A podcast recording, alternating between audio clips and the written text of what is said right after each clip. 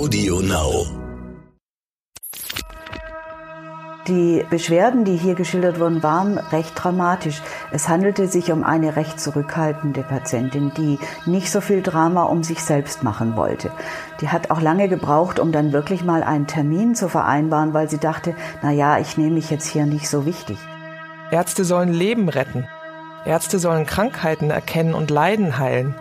Aber was ist, wenn sich eine Krankheit nicht so leicht erkennen lässt? Was, wenn rätselhafte Beschwerden es den Medizinern schwer machen, die Ursache einer Erkrankung zu finden? Dann kann man nur hoffen, dass man einen Arzt an seiner Seite hat, der dranbleibt, der nicht nachlässt, bis er sie endlich gefunden hat. Die Diagnose, der Stern-Podcast. Ich bin Annika Geisler, Ärztin und Redakteurin und beim Stern für die Rubrik Die Diagnose verantwortlich. Hier erzählen Mediziner von ihren ungewöhnlichsten Fällen. Heute bin ich nicht in einer großen Klinik, sondern in Buxtehude in der Praxis von Dr. Ute Lepp. Sie ist niedergelassene Internistin, Lungenärztin und Allergologin. Dunkle Locken, Hornbrille, sympathisches Lächeln. Sie liebt ihre Fachrichtung und findet sie auch nach Jahren des Praktizierens immer noch spannend, obwohl sie als Studentin eigentlich Kinderärztin oder Hautärztin werden wollte. Also Lungenfacharzt wollte ich überhaupt nicht werden. Ich fand Lungenheilkunde furchtbar langweilig. Das war also ganz schrecklich. Diese ganze Lungenfunktion, das fand ich furchtbar im Studium, das weiß ich noch. Und ich bin dann in dieses Forschungszentrum gekommen und sollte eigentlich Labormedizin machen. Und dann ist jemand ausgefallen.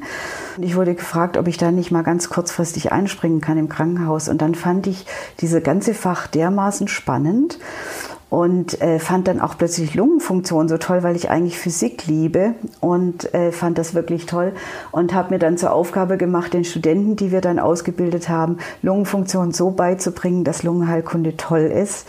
Es ist abwechslungsreich, aber ich muss sagen, die Allergologie, die ich dann kennengelernt habe, ist noch abwechslungsreicher und ich hatte die Chance damals äh, von dem Allergologen Deutschlands betreut zu werden. Das war der Professor Schulz, ehemals im UKE. Der hat dort die Allergieabteilung geleitet.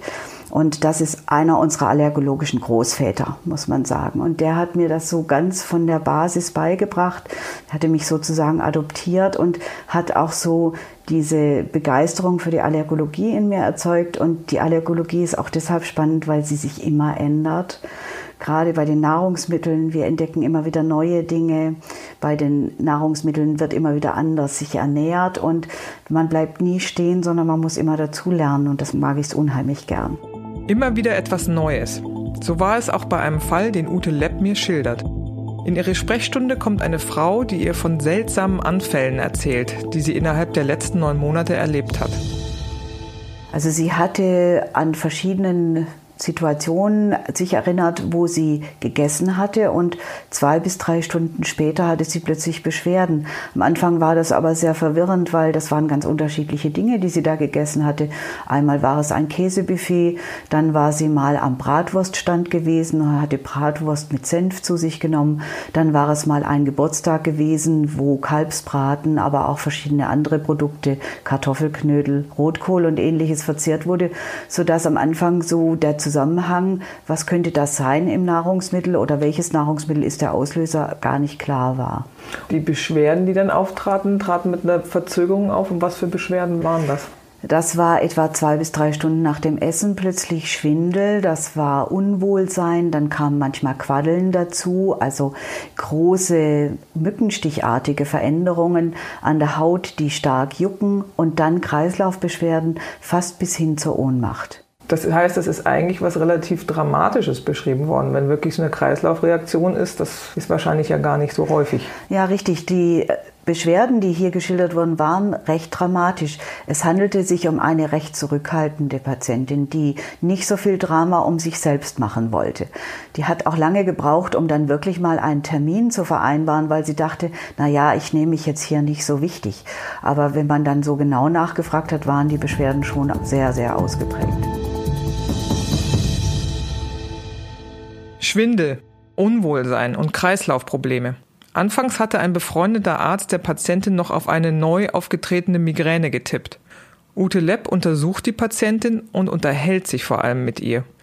Danach hat sie einen ersten Verdacht. Anfänglich hatte ich erst das Gefühl, das könnte zum Beispiel ein sogenanntes Nesselfieber, eine Urtikaria sein.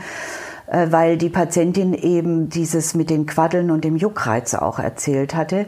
Und auch bei starker Quaddelbildung kann es gelegentlich mal zu Kreislaufreaktionen bis hin zum Schwindel kommen. Die Ohnmacht, die sie da geschildert hat, die fast auftrat, die war so ein bisschen ungewöhnlich dafür. Und ich hatte auch länger nachgefragt. Das ist ja immer so, dass man dann nochmal fragt, können Sie sich noch an andere Dinge erinnern? Das ist immer so, das nenne ich manchmal die Nach-Nach-Nach-Anamnese. Das heißt, man muss nochmal fragen und nochmal fragen, bevor das richtig rauskommt kommt. Wenn ich Sie jetzt fragen würde, was haben Sie gestern gegessen, müssten Sie auch länger nach überlegen, was war denn das und könnten vielleicht auch nicht alles wiedergeben. Deswegen ist das manchmal gerade bei Patienten mit Verdacht auf Nahrungsmittelallergie recht schwierig, das rauszubekommen, was denn dann wirklich der Auslöser war. Bei dem Nesselfieber, durch was kann das ausgelöst werden? Was gibt es da für unterschiedliche Sachen, die das auslösen können? Nesselfieber wird zum Beispiel durch Infekte ausgelöst, kann aber auch bei Kontakt zu bestimmten Stoffen ausgelöst werden, kann bei manchen Menschen auch durch körperliche Belastung ausgelöst werden, durch Schwitzen Schwitzen, Hitze oder Kälte. Leider finden wir bei einem großen Anteil der Patienten nicht die Ursache für so ein Nesselfieber. Und diesen Gedanken hatten Sie eine Weile im Kopf oder haben Sie das relativ schnell verworfen nach da, der Anamnese? Das habe ich eigentlich relativ schnell verworfen, weil doch die Kreislaufreaktion, die diese Patientin geschildert hat, so viel ausgeprägter war als das, was wir bei Nesselfieber kennen, dass ich eigentlich dann gedacht habe, das wird es wahrscheinlich nicht sein. Also kein Nesselfieber. Bei ihrer Spurensuche muss Ute Lepp an einen alten Fall denken, der Jahre her ist. Eine Patientin war in das Forschungsinstitut gekommen, in dem ich früher gearbeitet hatte. Und die hatte ganz ähnliche Beschwerden geschildert, immer etwa drei bis vier Stunden nachdem sie Schweinenieren gegessen hatte. Und wir hatten bereits damals eigentlich immer vermutet, das müsste eine Fleischallergie sein, Schweinefleisch, weil wir wussten, dass Schweinenieren, Schweinefleisch allergologisch wahrscheinlich miteinander verwandt sind. Wir haben das damals auch immer wieder untersucht, aber den eigentlichen Ursache nicht gefunden.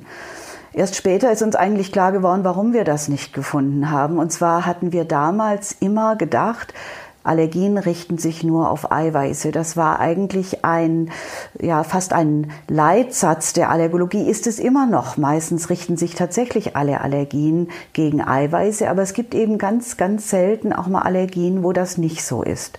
Und bei der Patientin vor vielen Jahren hatten wir natürlich immer geschaut, gibt es allergiemachende Abwehrstoffe gegen ein Eiweiß in der Schweineniere? Und das haben wir nie gefunden. Erst später ist in den USA entdeckt worden, dass dass es gerade bei Innereien und Schweinefleisch offensichtlich Allergene gibt, die zuckerhaltig sind oder Zuckerstoffe sind. Und dagegen richtet sich die Allergie. Und das ist sehr unterschiedlich, wo das drin ist. Das ist besonders stark in rotem Fleisch oder Innereien. Und daran konnte ich mich bei dieser Patientin wieder erinnern und hatte den Verdacht, das könnte auch bei ihr vorliegen.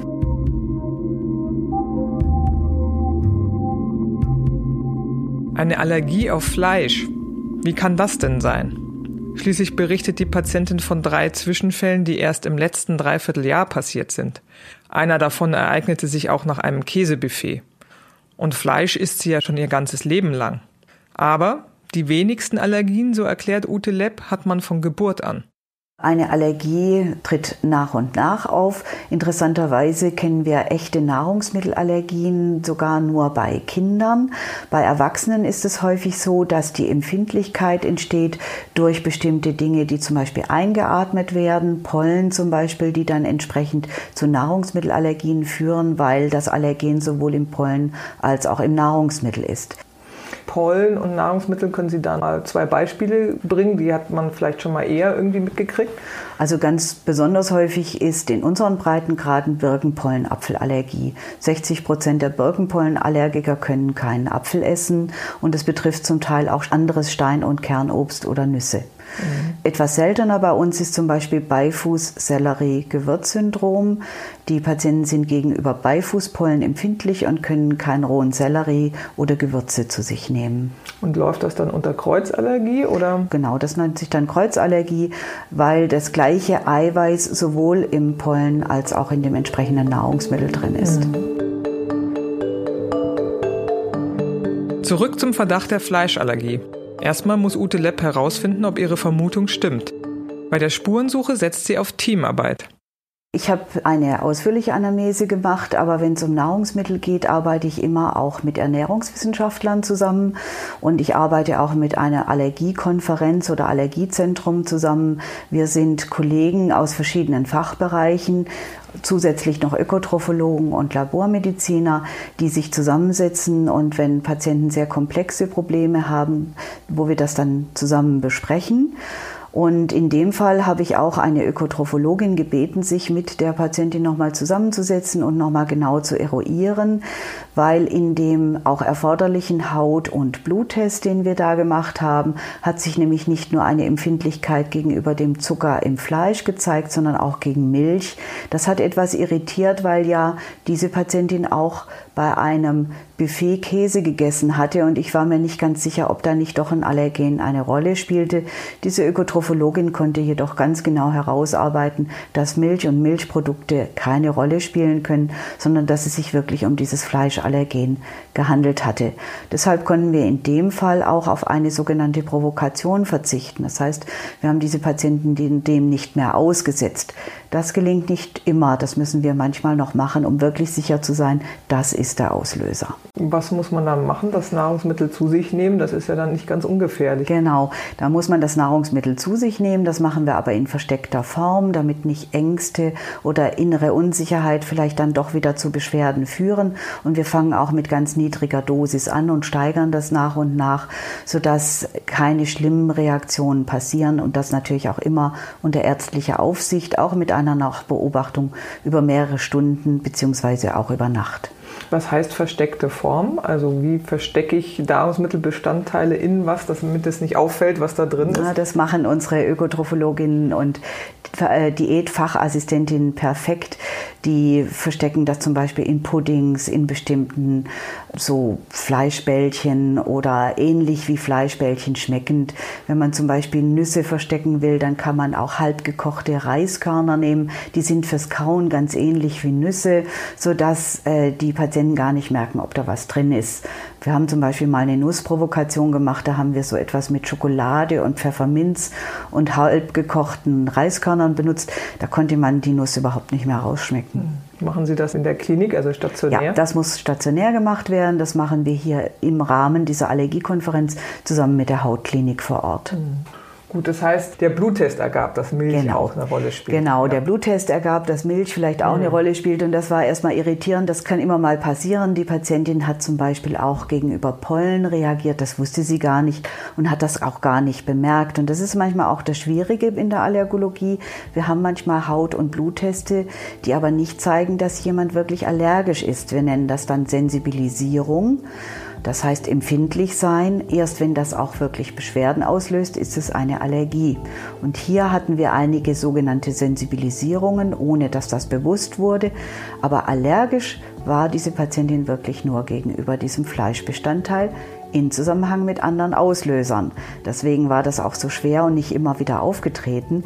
Bei ihr spielte immer eine Rolle Fleisch plus Alkohol. Fleisch plus Alkohol. Dann waren die allergischen Attacken aufgetreten. Beim genauen Nachfragen ist nämlich klar geworden, beim Käsebuffet, da hatte sie vorher Fleisch gegessen und Alkohol getrunken. Genauso wie zur Bratwurst und zum Kalbsbraten. Ganz normale Situationen also, die fast in einer Ohnmacht endeten. Bleibt die Frage eine Allergie auf Fleisch, die die Patientin im letzten Dreivierteljahr entwickelt hat. Woher kommt das? Bei Erwachsenen sehen wir fast immer eben eine Empfindlichmachung durch andere Substanzen und in dem Fall ist es ein Zeckenbiss, der dort Auslöser ist. Und zwar die Zecken haben im Speichel einen bestimmten Zuckerstoff, der dann ins Blut kommt. Und dieser Zuckerstoff ist genau der gleiche, der auch im Fleisch drin ist. Das heißt, dieser Zuckerstoff über die Zecken kommt ins Blut, der Betroffene macht allergiemachende Abwehrstoffe und wenn er dann das nächste Mal wieder Kontakt zu diesem Zucker hat, dieses Mal übers Fleisch, fängt er an allergisch zu reagieren, aber nur dann, wenn was Zweites dazukommt. Noch einmal ganz langsam. Durch den Speichel einer Zecke gelangt also ein bestimmter Zucker namens Alpha-Gal ins menschliche Blut. In seltenen Fällen bildet das Immunsystem Antikörper gegen das fremde Molekül. Der Organismus ist gegen Alpha-Gal sensibilisiert. Und wenn der Betroffene dann rotes Fleisch isst, reagiert der Körper mit allergischen Symptomen. Welche Zecke diesen Zucker überträgt, können die Experten nur vermuten. Man hat es zum ersten Mal in Amerika festgestellt und dort ist man sich auch ziemlich sicher, welche Zecke das auslöst. Bei uns in Europa hat man gesucht. Man meint jetzt, die richtige Zeckenart zu finden, die auch durchaus überall vorkommt, ist sich aber noch nicht hundertprozentig sicher, ob die das wirklich auslöst. Es ist natürlich immer so, dass wir manchmal Dinge auch wahrnehmen in dem Moment, wo sie beschrieben werden. Ich habe Ihnen ja von der Schweineniere erzählt. Damals wussten wir das nicht. Wenn wir jetzt mehr wissen, wer das hat, was das auslöst, nehmen wir es vielleicht auch mehr wahr. Und in dem Moment, wo das auch in der Presse erscheint, wie zum Beispiel bei Ihnen, wird es ja auch mehr von unseren Patienten wahrgenommen. Ich glaube, jeder von uns hatte schon mal einen Zeckenstich oder Zeckenbiss. Kann man ja sagen, uh, das müsste ja viel häufiger sein. Also es ist ja interessant, dass offensichtlich nur relativ wenige Leute so eine Fleischallergie entwickeln. Gibt es da schon Theorien dazu? Es ist natürlich so, dass diese Menschen in der Lage sein müssen, diese allergiemachenden Abwehrstoffe zu bilden. Das heißt, es müssten ja schon Patienten sein, die eine Allergieneigung haben. Nicht jeder von uns hat ja eine Allergieneigung, ist etwa 20 Prozent der Bevölkerung. Außerdem muss über den Speichel dieser Zucker ins Blut geraten, damit diese allergiemachenden Abwehrstoffe überhaupt gebildet werden. Das heißt, es müssen mehrere Voraussetzungen gegeben sein. Und die dritte Voraussetzung ist ja bei dieser Art der Allergie, dass zwei Dinge zusammenkommen müssen. Das Allergen plus Schmerzmittel, Alkohol oder andere Auslöser. Haben Sie denn noch mehr ähnliche Fälle in Ihrer Praxis erlebt oder ist das wirklich ein großer Ausnahmefall nach wie vor? Diese Fleischallergie ist eine große Ausnahme. Es wird immer wieder auf Allergiekongressen darüber berichtet. Verschiedene Zentren betreuen ein, zwei, drei Patienten davon, aber es ist jetzt nicht ein wahnsinnig großes Problem in Deutschland. Wir haben aber so ähnliche Beschwerden auch manchmal bei Patienten, die auf ein ganz bestimmtes Weizenallergen allergisch sind. Auch diese müssen zum Beispiel das Weizenprodukt essen und zusätzlich noch einen zweiten Auslöser haben. Wann genau und wo die Patientin von einer Zecke gestochen wurde, kann man jetzt nicht mehr sagen. Vermutlich ist es aber bei der Gartenarbeit passiert. Diese Patientin war natürlich ganz glücklich, dass wir überhaupt herausgefunden haben, was das ist. Und die wurde dann nochmal sehr, sehr eingehend von der Ökotrophologin, von der Ernährungswissenschaftlerin beraten, damit sie genau weiß, auf was sie achten muss, was sie vermeiden muss. Sie soll eben kein Fleisch zusammen mit Alkohol zu sich nehmen. Sie hat aber dann ganz auf rotes Fleisch verzichtet und ist damit völlig beschwerdefrei bis jetzt. Das heißt, äh, helles Fleisch wie Hühnchenfleisch oder Puttenfleisch wäre vermutlich gar nicht das Problem. Das ist völlig unproblematisch mhm. bei diesen Betroffenen, genau.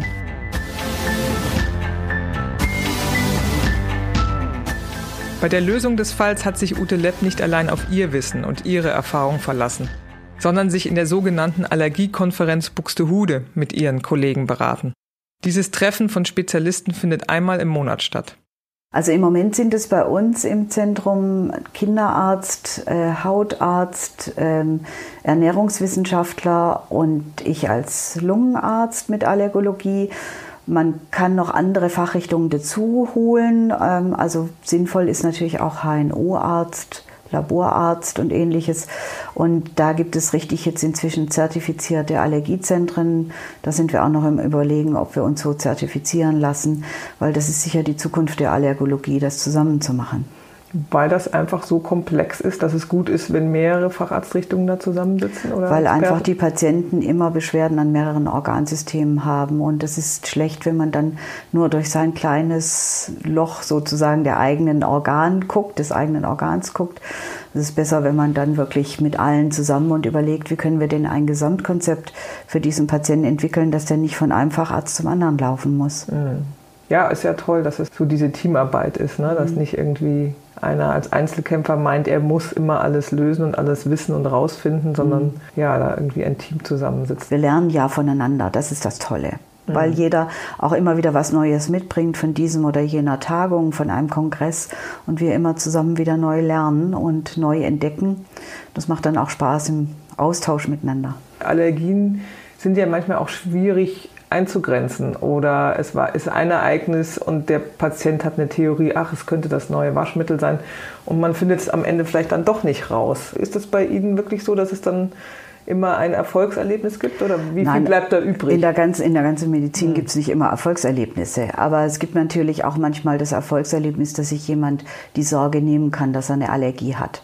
Das ist ja auch nicht immer schön, eine Allergie zu haben. Und gerade bei der Nahrungsmittelallergie kann es schon sein, dass ich vielleicht bei 10 Prozent wirklich eine Nahrungsmittelallergie herausbekomme, bei 90 Prozent nicht. Aber diese 90 Prozent kann man auch sagen, das ist doch super, sie können alles essen. Das ist ja auch schön. Mhm. Ja, also das, das sehe ich eigentlich nicht so als frustrierend an. Mhm. Und ich versuche natürlich auch mit den Patienten, dadurch, dass ich auch Internistin bin, auch andere Ursachen für ihre Beschwerden zu finden. Nee, ich finde Allergologie immer noch spannend. Das ist einfach toll. Und jetzt mit so einem Allergiezentrum, wo man sich noch mehr austauschen kann, dieses Interdisziplinäre, das finde ich absolut spannend. Zecken, diese kleinen Spinnentierchen, die sich manchmal bei Waldspaziergängen an der Haut festsetzen und dann vollsaugen. Sie können auch spezielle Bakterien oder Viren übertragen. Die wiederum können bestimmte Krankheiten verursachen. Die Borreliose, eine Erkrankung, die Haut, Nerven und Gelenke betreffen kann, und eine bestimmte Art der Gehirnentzündung, eine Enzephalitis.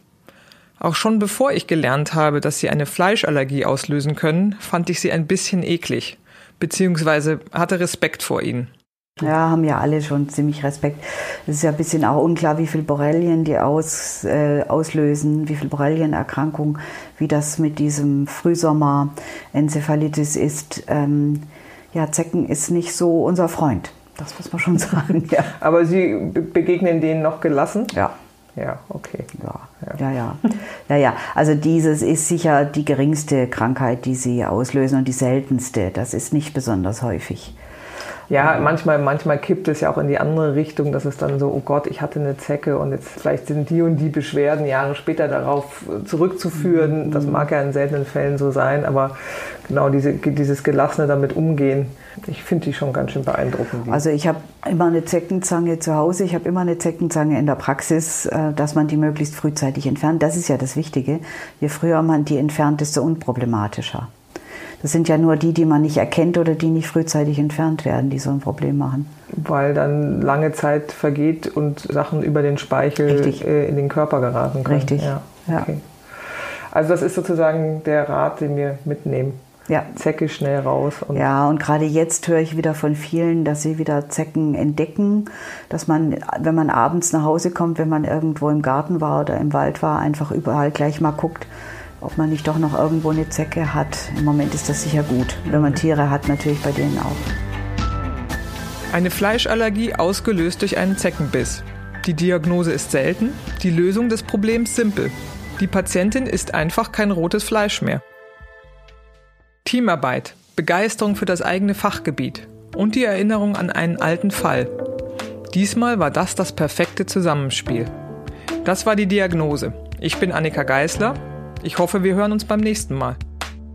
Die Diagnose, der Stern-Podcast. Alle zwei Wochen neu auf AudioNow und stern.de.